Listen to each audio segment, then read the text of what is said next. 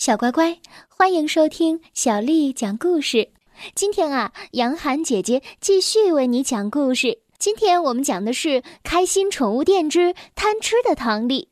要感谢吉林出版集团和北方妇女儿童出版社为我们出版了这样的一部作品。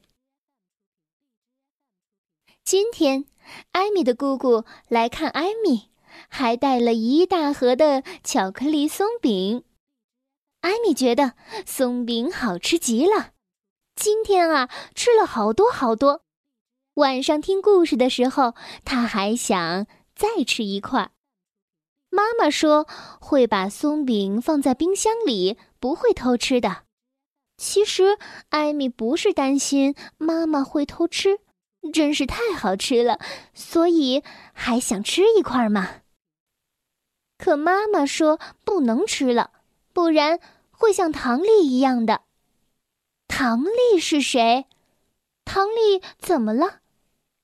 因为一直吃，一直吃，所以变成大胖子了吗？艾米可不怕变胖，因为爸爸妈妈都说胖乎乎的艾米最可爱了。可妈妈说，唐丽是因为吃的太多，所以噎住了，而且。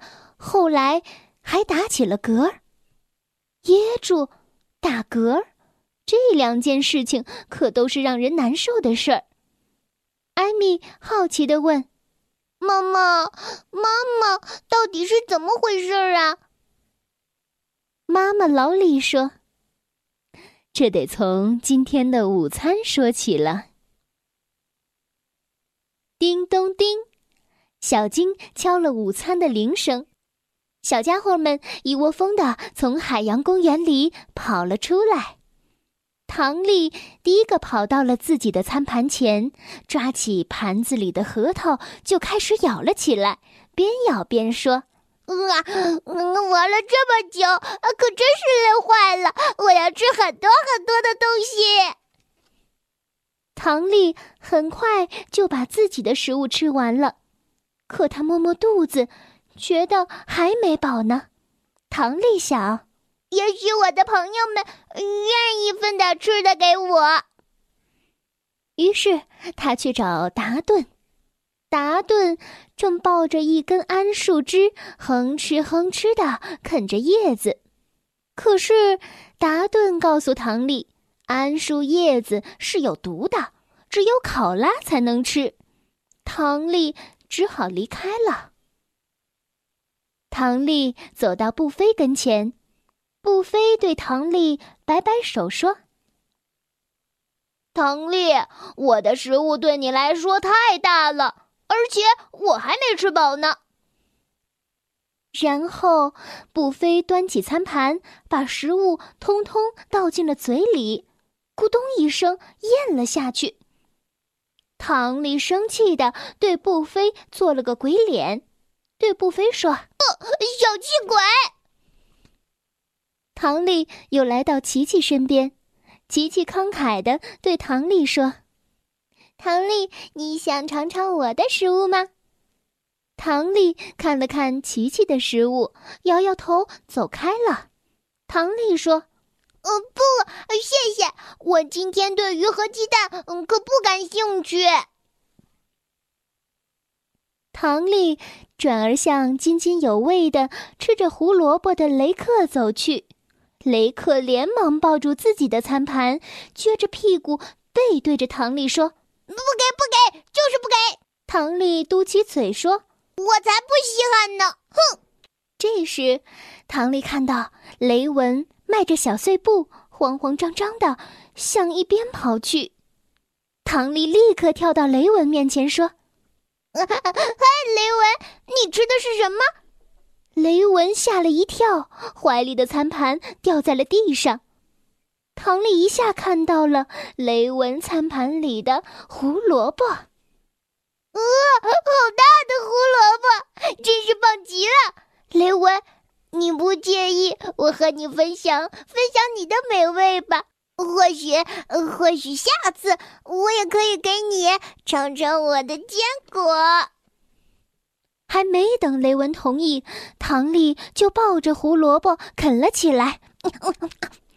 雷文、雷克、布菲、琪琪、达顿愣愣的站在一旁，惊讶的看着唐丽把一整个胡萝卜都消灭掉了。啊！唐丽把最后一块胡萝卜塞进了嘴里，满足的摸了摸肚子。突然，他抓住了自己的脖子，惊恐的瞪大了双眼。唐丽在地上滚来滚去，又抓又挠，一副喘不上气来的模样。哦哦哦！唐丽把大家吓坏了。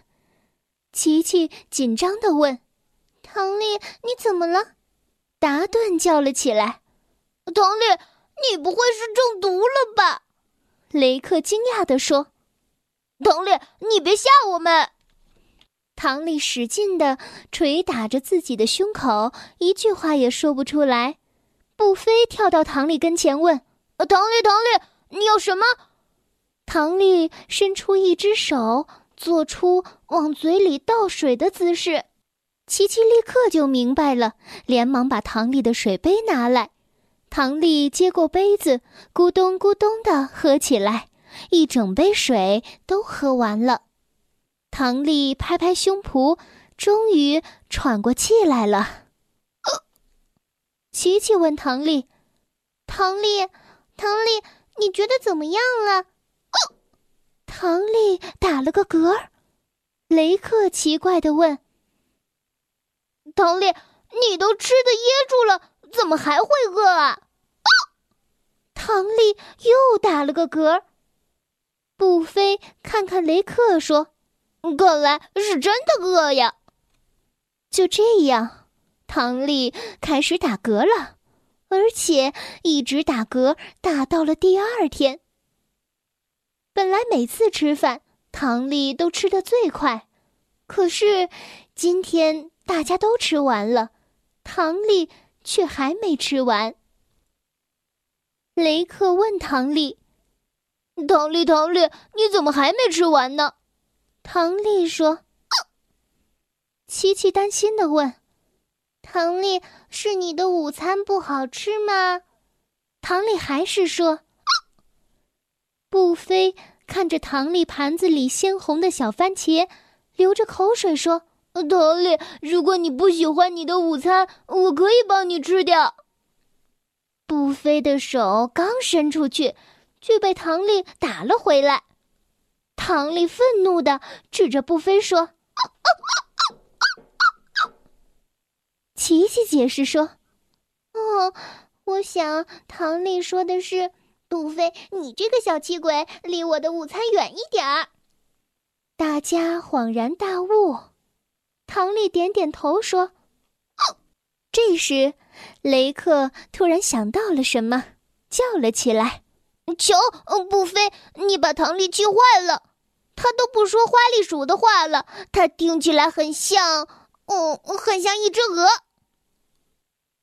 像一只鹅。雷文站在一旁，悠悠地说：“一只鹅。”布菲幻想出了唐丽变成一只鹅的样子，使劲的摇头。呃，不不不不不，呃，这太可怕了。为了阻止唐丽变成一只鹅，吃完午餐之后，六个小家伙就围坐在宠物室的草坪上，开始想办法了。小乖乖，今天的故事就讲到这儿喽。